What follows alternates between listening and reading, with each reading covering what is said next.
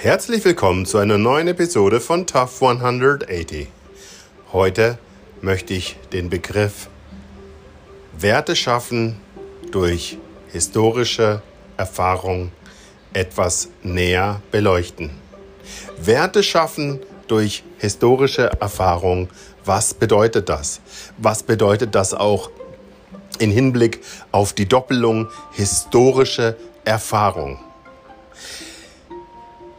Seit geraumer Zeit unterstütze ich eine Stiftung, die Hugo Mendel Stiftung und die Hugo Mendel Stiftung betreibt in ihrem Sinne ein Altenheim.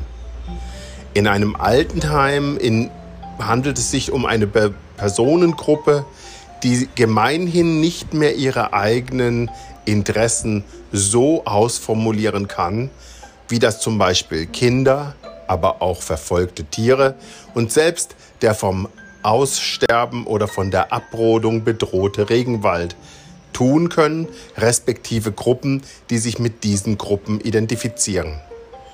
Alte Menschen haben keine Lobby.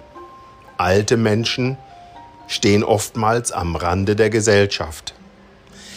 Wenn es sich dann auch noch um alte Menschen handelt, die ethnischen Gruppen angehören, wie Muslimen, Juden oder behinderte Menschen, demente Menschen, kranke Menschen, auch unattraktive Menschen, was einhergeht mit dem Alter, dann kann jeder Mensch sich nun vorstellen, welche Folgen dies für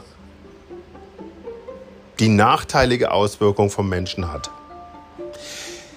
Werte schaffen mit historischer Erfahrung bedeutet demnach auch, sich historischer Bezüge bewusst zu werden und sich historische Bezüge bewusst zu machen, um auf Grundlage dieser unterhistorischen Beleuchtung von Tatbeständen, die wir in historischen Büchern lesen können, ein positives, wertegeleitetes Handeln ableiten zu können, was in moralischer und ethischer Hinsicht wertvoll und stabil ist. Und das heißt zum Beispiel, dass wir uns um alte Menschen kümmern. Und was heißt das nun konkret? Um alte Menschen kümmern heißt erstmal, dass wir uns ihre Bedürfnisse gewahr werden, die in jeden Bereich in der Gesellschaft hineinreichen. Alte Menschen haben das Bedürfnis zur Geselligkeit. Alte Menschen haben wie jeder andere Mensch auch Angst vor Einsamkeit.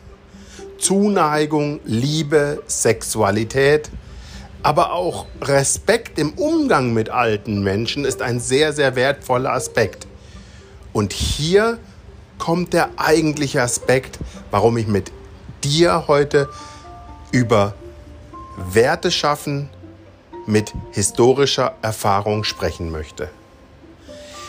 Wenn wir uns angucken, dass in Deutschland Arbeitskräfte in der Pflege und im Krankenpflegebereich sehr schlecht bezahlt werden, dann dürfen wir uns nicht wundern, wenn alte Menschen am Ende die Notleidenden respektive auch die Leidtragenden von schlechter Pflege, von verantwortungslosen und disrespektierlichem Umgang sind.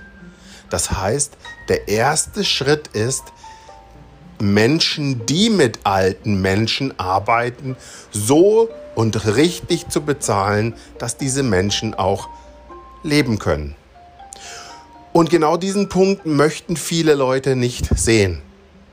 Heute habe ich auf einen Spendenanruf und auf einen Spendenaufruf, Entschuldigung, ähm, für die Hugo Mendel Stiftung respektive für das Hugo Mendelheim die Rückmeldung bekommen, da würde ich gerne mal die Bilanz sehen.